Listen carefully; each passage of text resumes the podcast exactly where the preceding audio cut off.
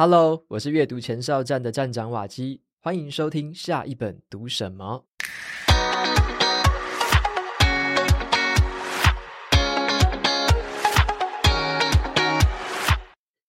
今天这集节目呢，是跟财经 M 平方联名播出，我会跟财经 M 平方的品牌长 Claudia 一起聊《商业简史》这本非常好看的新书。那在这边呢，我也要向大家推荐一下财经 M 平方他们即将主办的全球总经影响力论坛。那这个论坛呢，它就涵盖了全球的总经议题，还有未来世界与投资策略的布局。透过这个一整天的论坛，帮助你掌握全球的趋势，帮自己的投资理财做出更好的安排。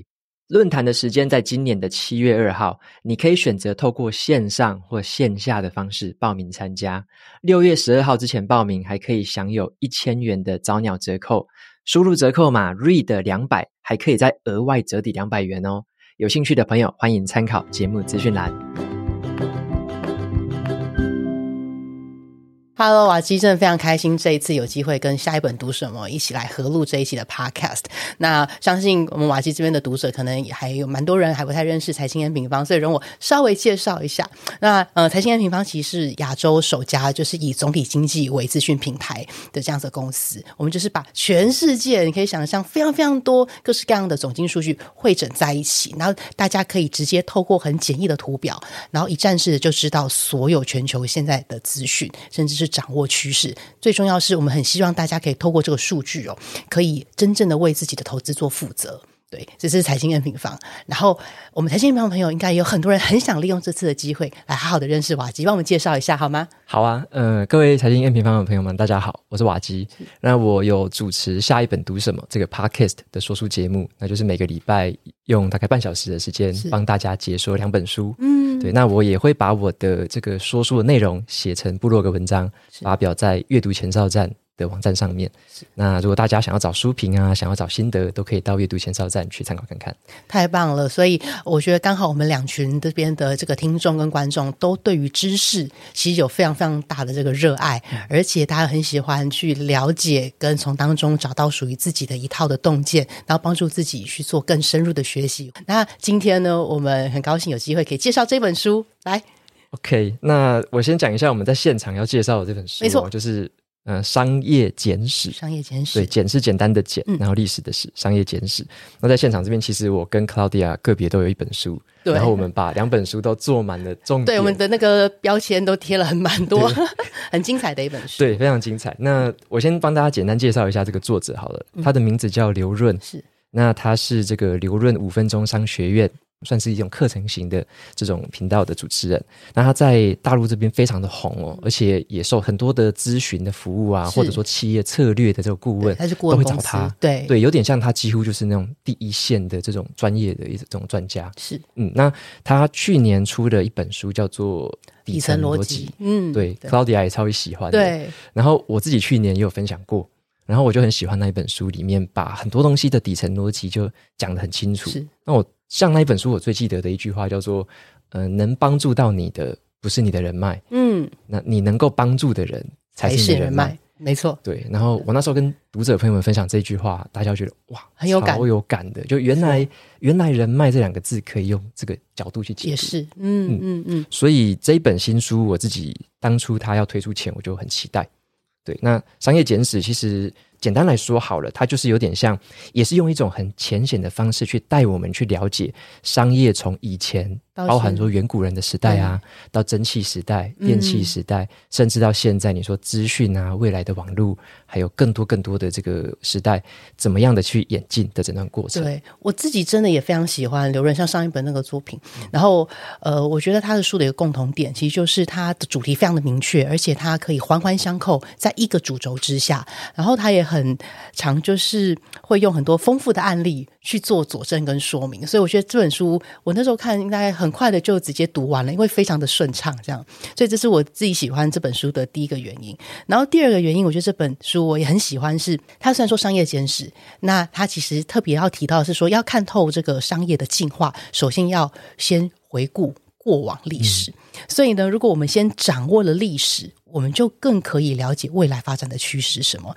所以他几乎这本书花了百分之五十以上在分享，其实历史是怎么样去发展来的。然后我觉得这跟我们总经其实很像啊。嗯、对，我们呃，像财经平方，我们为什么花很多时间在谈总经，在谈各式各样的循环？其实就是说，我们如果呢可以呃了解历史。然后知道现在在什么样的位置，其实就更容易对于未来保有想象力。对，而且。呃，我知道说，实际上总体经济，我呃想循环，为什么循环？其实跟人性有关嘛，就人的行为，嗯、就是有时候会过度乐观，有时候过度悲观。所以，其实，在这样子某部分的这个 pattern 之下，其实我们去掌握这个资讯，对于未来就可以更有把握度。这是我为什么看到这本书，我觉得很有共鸣的原因。对，而且从这本书里面，读者朋友们可能就可以知道说，从商业的角度怎么去理解这个世界，是这种感觉。真的，那我自己很喜欢这本书，是因为说，像我觉得他。像刘润这位作者，我觉得他有一个特色是他很很会用譬喻。对对，像他一开头就有讲到一件事情说，说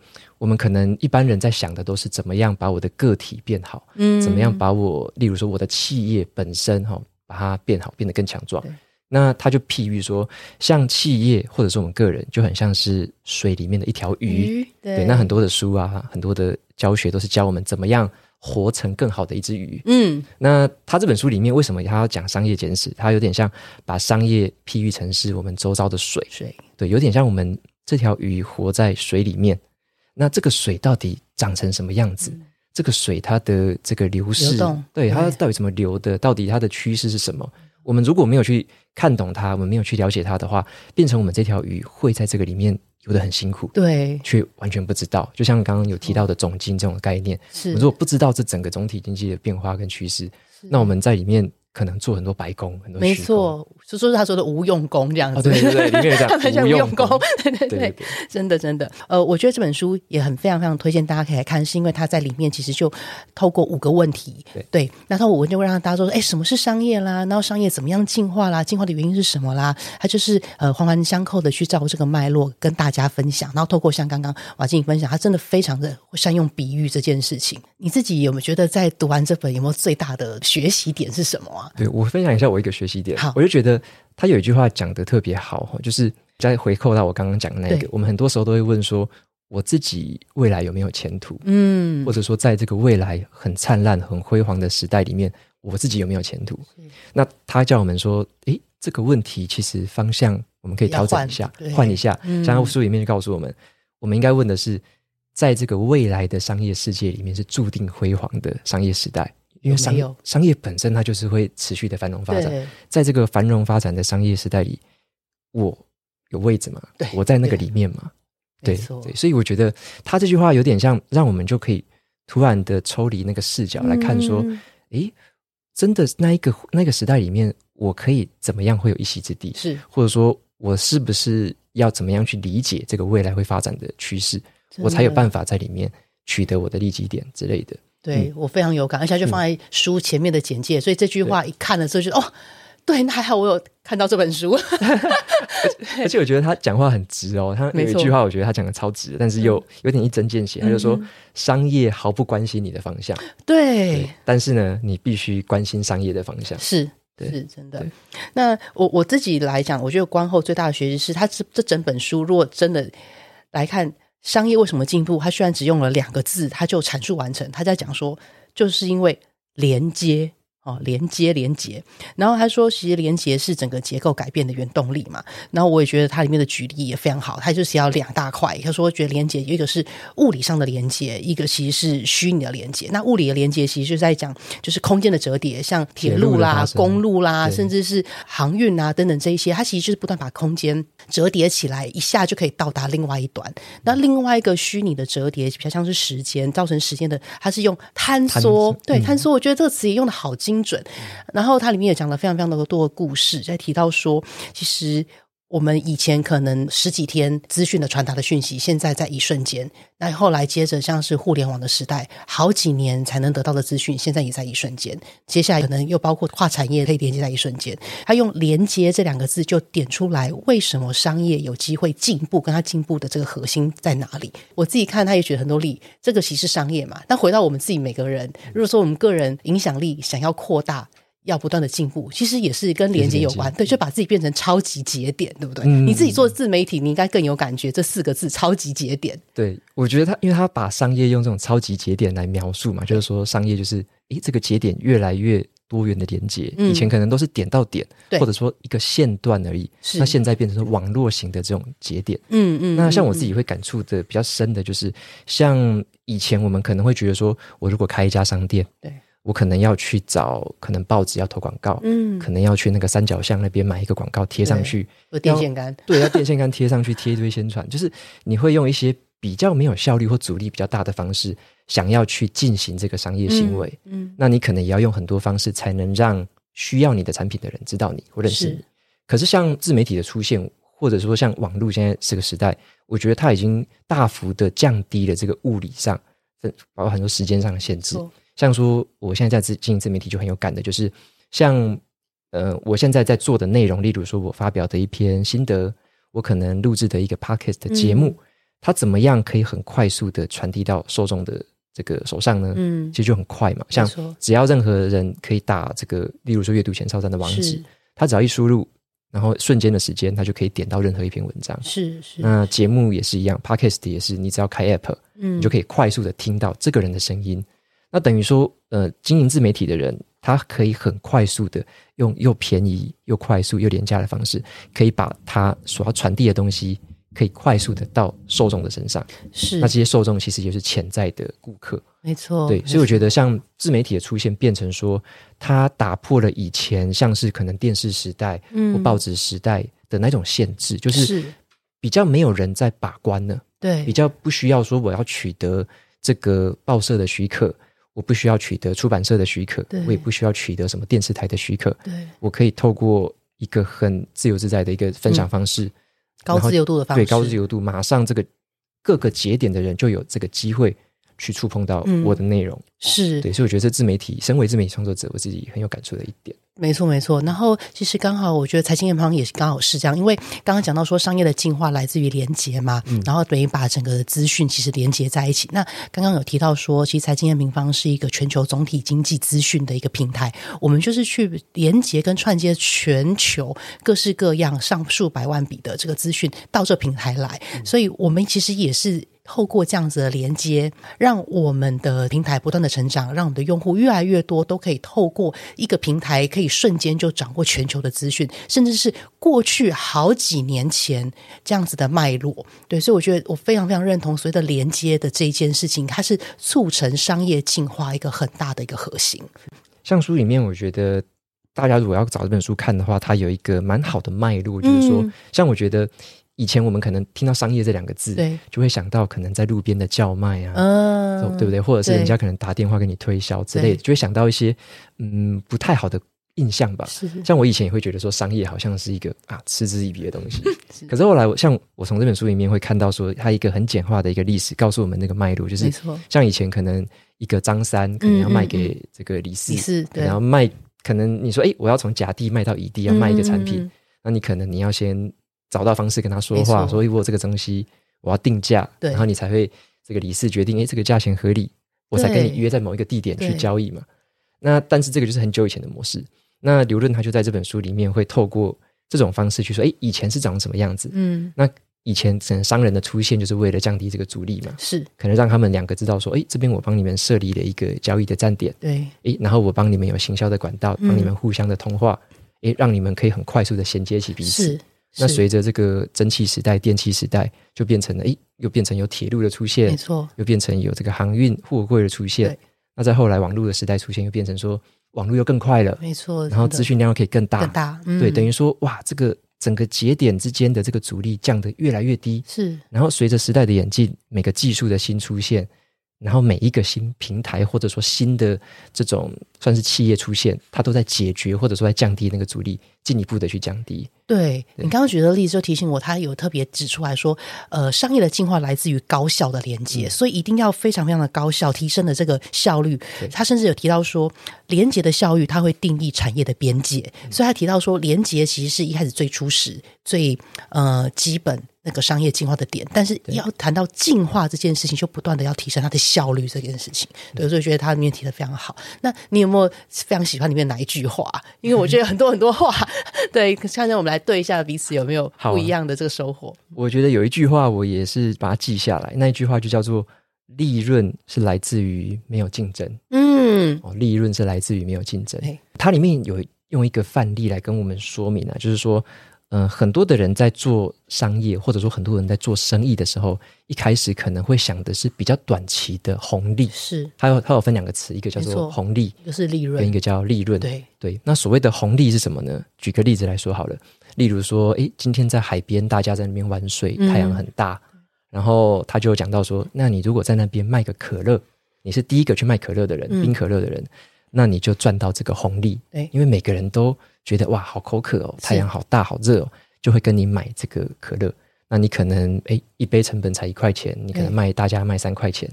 这个时候是红利。红利。可是这个时候呢，其他明眼的商人啊，他们可能也看到这个红利，他可能就跳进来说：“哎，你卖可乐，那我也跑进来卖可乐，再低价一点点。”对，他就一样进了一堆可乐，也是一块钱的成本。然后呢，说：“哎，我就卖二点五块。”嗯。然后你发现，哎，不行，我就卖两块，两块，越来越低，结果越来越低，大家这个红利最后就稀释到哇，近乎是没有红利了，没错，将近零了，对，将近零了。所以他叫我们先把这个红利哈放在一边，我们要思考的是，如果一个企业可能要更长远、更有竞争力的经营，要去想的是利润。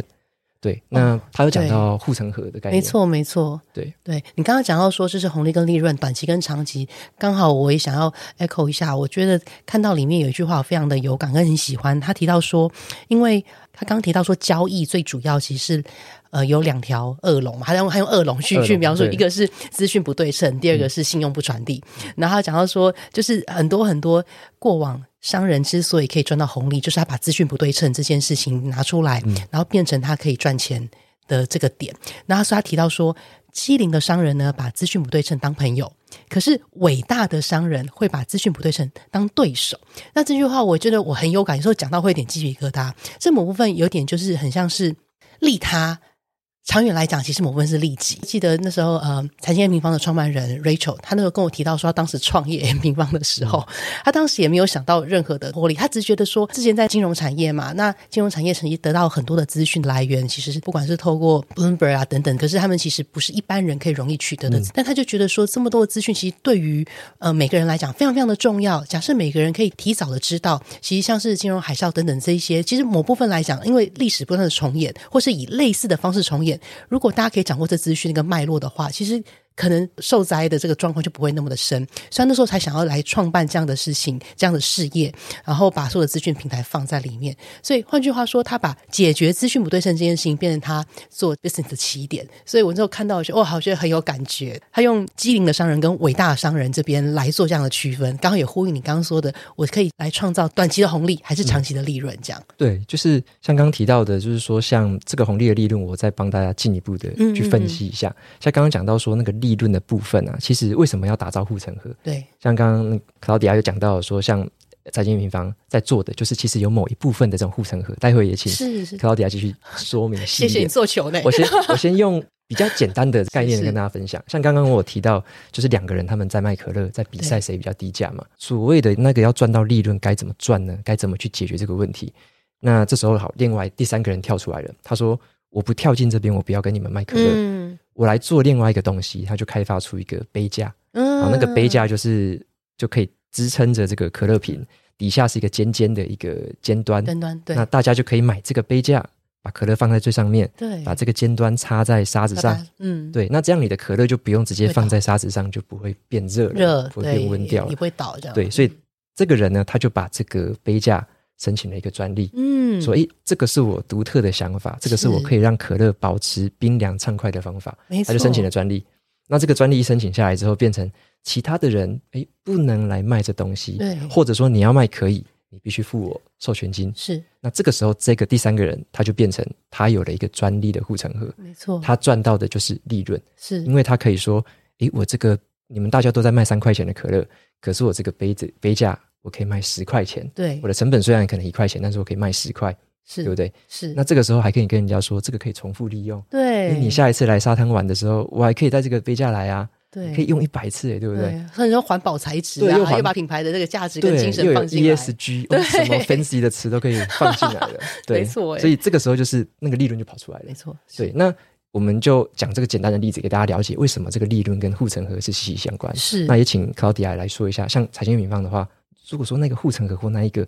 独特的那个点是什么？嗯、对，呃，说到护城河，因为他在书中他其实也呼应说，巴菲特其实有四类，然后刘润他其实整理出来八项，然后去 echo。然后我自己看到，其实我那时候蛮有感觉的，其实有其中一项就是包括呃管理效率。跟品牌价值，特别是品牌价值这件事情。嗯、那因为刚好我现在其实也在呃财经 M 平方这边协助总管理处担任品牌长这样的角色，所以我觉得它里面又呼应到有一句话提到说，不要是说什么呃产品好卖呢就卖那个产品，要去投资品牌的价值，然后也不要把赚的钱全部都拿走拿回家，你要拿来提升管理效率这件事情。那如果说我们可以透过提升管理效率还有品牌价值去建立护城河的话，就可以帮助一个企业真正的去。保有长期的这个增长，然后真正的壮大成为公司，那这件事情真的是刚好连接到，其实刚好在这个月的月初，我们也因为这七年来将近八年的时间，一直的在努力跟专注的做这样子的事情，包括说提供全球这样子的整合数据一个动态大报告，帮助很多的投资者掌握世界的趋势。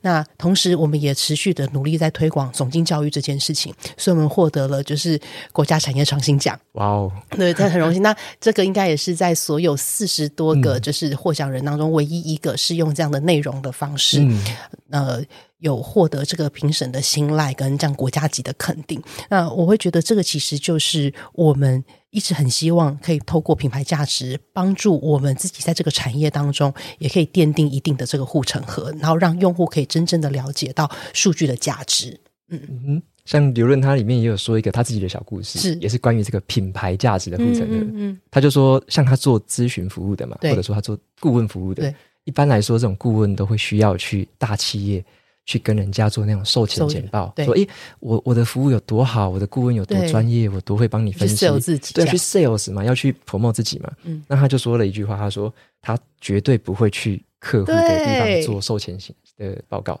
超酷的。对，然后他说的理由就是说。因为他认为说，如果客户不愿意到他的办公室来聊的话，嗯嗯。嗯、这代表了说他的名声、名声他的品牌价值还不够响亮，对，还不够响亮到你愿意来跟我谈，所以他会觉得说，这个部分他想想要像他长期在讲的，就是他一直在建立他个人刘润这个形象，是这个 IP，那让这个品牌可以强大到是别人需要来登门拜访他，是来跟他说，诶，可不可以来帮我们做服务？对，我已经了解你有什么。这个以前多厉害了，那我希望说你可以来跟我们有这个合作伙伴的关系。对，他也是建立了自己在这个呃顾问咨询产业的这个护城河。那还有没有其他的收获可以跟大家聊一聊？想先请教瓦吉。好吧，嗯，我觉得还有一个点是说，像我们刚刚讲到很多是关于商业上面是增进连结嘛，对，然后呢，把这个阻力把它降低。降低。那我其实就回想到，其实我们对于知识的吸收。也是一样的，是知识的吸收也是，因为像我们有时候会觉得，诶，世界上充满了好多好多各式各样的知识，是好多的书、好多的影片、好多的讲座，嗯嗯，这么多的东西，嗯嗯嗯、我却跟我自己本身的知识点连接不起来，嗯，对，那这个时候其实会有点可惜，变成说这个中间可能有很大的阻力，没错，一种可能是我不知道该怎么消化，是。我不知道该怎么样记录。对，我不知道该怎么样转化为对我有帮助的东西。嗯，对，所以像我之前对于像我之前喜欢看书嘛，对，那我就会试试着思考说，我怎么样把书中这么多的知识点跟我自己的知识体系去连接起来。连接，嗯，对，那这样，因为你连接起来才会有价值。对，连接起来之后，你才会变成你的东西，甚至可以从你这个超级节点再去发散出去，帮到更多其他的人，发挥影响力。对，没错，所以我就会，我之前就。特别做一个线上课程，就叫做“话输入为输出”。是，所以我就是教大家说，怎么样？像我自己是很喜欢看书，很喜欢看影音的课程。那怎么样把这样子知识型的内容，可以化为自己的东西，然后再度的输出出去，嗯，就有点像我会把自己的身份当成是一个超级节点，我怎么样把我吸收不同节点来的东西吸收进来，是，然后呢，转化之后，透过我这个节点，再次的把它发散出去，嗯，这就是一个，也是一个超级节点，或者说一个转化的一个运用。是，刚刚瓦基提到说，你开这个课程就是输入跟输出这件事情，我也觉得很棒，然后有一个连接就是。或许这也是为什么我们这次有机会想要来聊一聊，一起做合集其中的一个原因。因为像财经的平方刚刚提到说品牌这样子的护城河，嗯、其实我们还做了一件事情，呃，我们就是希望可以真正的去推广总经教育。所以，我们其实在三年之前首办了全球总经影响力论坛。嗯、对，那呃，这次其实也是透过这样很好的机会点，想跟大家分享我们第三届的全球总经影响力论坛，我们简称 GIS 哦，即将要在七月二号第一次的在这个实体。坐席跟大家一起来见面。那过去两年，其实我觉得非常的难得，我们算是首开先例，在每一届都找了九位。跨领域的讲者，就把这些所有讲者他们厉害丰富的资讯，除了财经，可能还有科技，甚至是呃其他跨领域跟投资相关的这些专家们都一起找来，然后让大家其实在一天哦非常精华的时段，可以去吸收很多很棒的这个丰富资讯，然后也希望可以帮助每一个人透过他们自己的方式获取资讯之后，可以输出成大家自己在投资上面的一些心法跟见解。那这次第三届。我想要趁机再来分享跟广告，也好好正式邀请瓦基。那我们这次其实也是邀请了九位的这个讲者。那这除了九九位讲者之外，我们的三场的这个论坛也分别找了不同的主持人一起来做推广跟分享。那如果呢，大家其实有上了瓦基的课程，知道怎么样输入跟输出，就希望大家可以透过那一整天非常非常丰富的学习之旅，然后转化成自己有用的投资洞见，让大家在接下来真的可以为自己的投资负责，拿回投资的掌控权。对对啊，就除了说我们有会把论坛的资讯还有报名的方法放在资讯栏，资讯栏对对，因为我想要就是 echo 一下说，像我们听了一个讲座这么样丰富的是九场的这样的一个讲座，我们怎么样从这里面可以真正把这些知识纳为己用？嗯，没错，其实就是有点像化输入为输出的方法，而且重点是你化为己用，可能你做了一些笔记啊，嗯、你拍了一些投影片啊，对。当场可能跟一些人合照之外，是我觉得更重要的是说，你怎么把这些东西，例如说，可能去分享给你工作上的同事，是怎么分享给你身边类似产业的朋友们，是甚至是网络上如果有在经营自媒体的人，嗯，你怎么样再去分享给不同的人，让他们知道说，诶，我从这样的论坛里面，我 get 到了什么东西？对，那什么东西对我将来我的工作，或者是我对于我的产业的见解，有没有什么变化？对，有没有什么应用？那这样子的分享，我认为就更能够促进跟扩大。整个论坛可以带给整个社会的价值哦，谢谢，谢谢，好棒的建议跟回馈。那刚好，我觉得如果再回到这本书的话，呃，这本书其实它虽然在讲商业简史，它讲未来趋势，它用了比较少的篇幅，可是它在最后的结尾，我觉得很棒。它点出来说，感觉到从前面讲了这么多，看从历史一直看到现在，再看到就是 project 未来，那他已经发现说，可能有四种。就是未来史的预告片，他用这样的比喻就很好玩。那它其中包括像是呃劳动者啦、中奖者、套利者跟取势者。那我想要特别提到说，他讲的最后一种，他是希望鼓励大家可以一起做的取势者，取取用的取势是趋势的事。他就是说，可以不断的透过这个连接的方式，然后还有找到未来的这个资讯，然后提升交易效率。那他觉得这件事情可以帮助我们每个人在未来可以更掌握要往哪。哪里去？就是你刚刚提到的这个水流。我们身为在水流当中鱼，可以去更感受到这个水往哪个方向流，真正的顺势而走。那就跟我们在总经的趋势一样，总经的这个循环。如果了解了这个趋势，在做投资或是在做决策上面来讲，其实都更能够得心的应手。所以我也就推荐这本书给听众朋友们。如果是对于商业这两个字，可能一知半解，嗯，或者是诶，可能有一点接触，可是还不是这么样通盘的了解的话，对，我觉得这本书光是它里面这样一连串的这个简史，这样串起来，嗯、就可以帮我们算是很通透的看到从以前远古时代，对，到甚至到未来，是，你可以稍微去 project 一下未来可能会是什么样的一个趋势跟样貌。那这本书我觉得可以帮我们在短时间之内就建构起这样的理解。是，特别是觉得说，对于我们其实活在未来的趋势当中，呼应刚刚讲的，在未来这个注定辉煌的这个历史当中，有没有我们的存在？我们会不会在里面？对对对，然后也鼓励各位所有，不管是瓦基跟我们 N 平方的这个听众朋友，呃，如果有机会的话，可以到我们的全球总经济商业论坛，在当天真的有很多很多丰富的资讯可以帮助大家了解。那今天因为这个很棒的合作特辑，我们也有特别提供我们两边的这个听众朋友这个本集的优惠，就是有一组两百元的折扣码，可以打 R E A D READ R E A D 两百，就是除了说我们现在呢还在这个票价就可以现享呃千元的折扣之外，再输入这个折扣码，又再立刻的折两百元，非常呃欢迎各位，然后也再一次的郑重的邀请瓦基一起来出席我们的全球总经影响力论坛。没问题，谢谢克劳迪啊，谢谢谢谢瓦基。